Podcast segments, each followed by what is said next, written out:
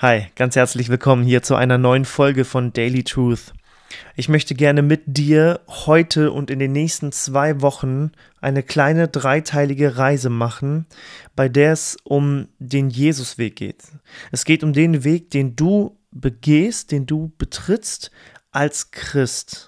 Wenn du ein Kind Gottes bist, bist du auf dem Jesusweg unterwegs. Und ich möchte mit dir ähm, anhand von Jesaja 35, die Verse 8 bis 10, immer einen Vers anschauen und dann gucken, was hat das mit dem Jesusweg zu tun und wie wird der Jesusweg hier gekennzeichnet und beschrieben.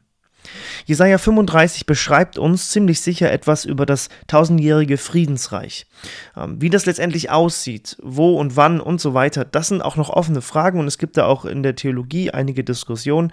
Ähm, auf die will ich gar nicht näher eingehen. Ich möchte auf jeden Fall zusammenfassen, was wir glauben. Wir glauben, dass Jesus gekreuzigt und auferstanden ist, dass er der Herr der Geschichte ist und wiederkommen wird, um die Geschichte zur Erfüllung zu bringen. Und bis dahin sind wir auf dem Jesusweg unterwegs. Und so wird der, finde ich, sehr schön auch hier beschrieben. Das halten wir fest. Und der erste Aspekt von diesen drei Teilen ist der heilige Weg. Der heilige Weg. Und da will ich dir einfach mal Vers 8 lesen. Und eine Straße wird dort sein und ein Weg. Man wird ihn den heiligen Weg nennen. Kein Unreiner wird auf ihm gehen, sondern er ist für sie, die auf dem Weg wandeln. Selbst Einfältige werden irre irrgehen. Da ist eine Straße, die wird man den heiligen Weg nennen, und auf ihr wird kein Unreiner gehen. Wir haben hier verschiedene Aspekte des Weges in den Versen 8 bis 10, aber es ist immer derselbe Weg. Und ich nehme es schon vorweg, dieser Weg ist niemand anderes als Jesus Christus. Denn Jesus Christus ist der Einzige, der wirklich von sich sagen konnte, der Weg zu sein. Johannes 14, Vers 6. Und dieser Weg, Jesus dieser Jesusweg ist ein heiliger Weg. Deswegen steht hier, kein Unreiner darf auf ihr laufen, auf diesem Weg. In Jesaja ähm, 6, Vers 5, da ruft Jesaja aus: Wehe mir, ich vergehe, ich bin ein Mann mit unreinen Lippen. Unreinheit vor dem reinen Gott wird uns sichtbar, wird uns klar, wenn wir Gott begegnen. Da wird alles zutage getragen, alles zutage gebracht, all diese Unreinheit. Das heißt, ich kann mit dieser Unreinheit auf diesem Weg gar nicht gehen.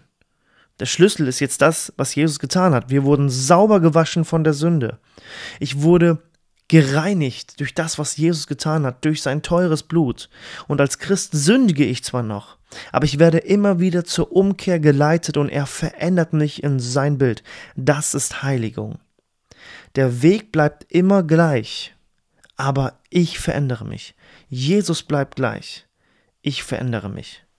Jesus bleibt unveränderlich, aber ich verändere mich. Jesus bleibt gleich, aber ich werde anders mit der Zeit. Das ist Nachfolge. Und das bedeutet es, auf dem heiligen Weg zu sein. Um das ein bisschen zu illustrieren, will ich das mit dem, mit dem Sonnenblumenbeispiel ähm, dir vor Augen malen.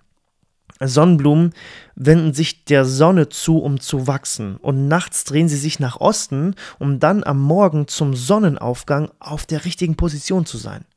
Sie machen sich bereit, um auf die Sonne zu schauen. Und das Spannende, und daher kommt natürlich der Name, sie ähneln der Sonne immer mehr.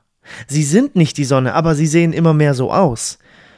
Das bedeutet es, auf dem Jesusweg zu sein und den Fokus auf Jesus, auf Gott zu haben und dieser Blick, dieser Fokus auf diese richtige Position stellen, am Morgen schon, um sich auszurichten, mit Gottes Wort, durch Gottes Wort, das verändert. Das ist der heilige Weg, der den Unreinen, der gereinigt wurde, immer mehr in das Bild des Sohnes verändert. Heiligung ist so ein wichtiges Thema. Nicht aus uns heraus, sondern aus dem, was Jesus für uns getan hat. Und dazu möchte ich zum Schluss ein paar Zeilen lesen aus einem Buch mit dem Titel Seid heilig. Das ist genau das Thema.